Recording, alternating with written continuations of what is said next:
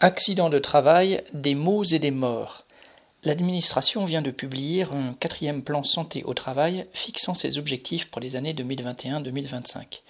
Si les déclarations officielles sur une santé au travail, entre guillemets moderne et concrète, ne veulent rien dire, les chiffres sont hélas parlants.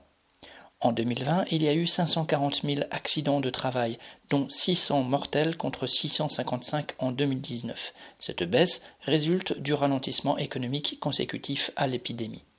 Mais il est peu probable que l'augmentation du nombre d'accidents, constatée depuis 2013 après un bas historique cette année-là avec 618 décès, s'arrête.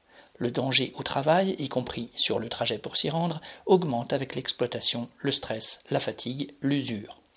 Ces sinistres statistiques sont certainement sous-évaluées car elles ignorent les travailleurs sans papier, clandestins, invisibles, qui sont pourtant parmi les plus durement exploités. Quant aux travailleurs décédés des suites du Covid en cette année 2020, soignants envoyés au front sans protection, ouvriers sur chaîne des abattoirs et des usines, marins bloqués au bout du monde, employés de la distribution, du ménage et tant d'autres, ils relèvent d'un autre calcul. De quoi sont-ils morts pourtant, eux aussi, si ce n'est de la course au profit? Paul Gallois.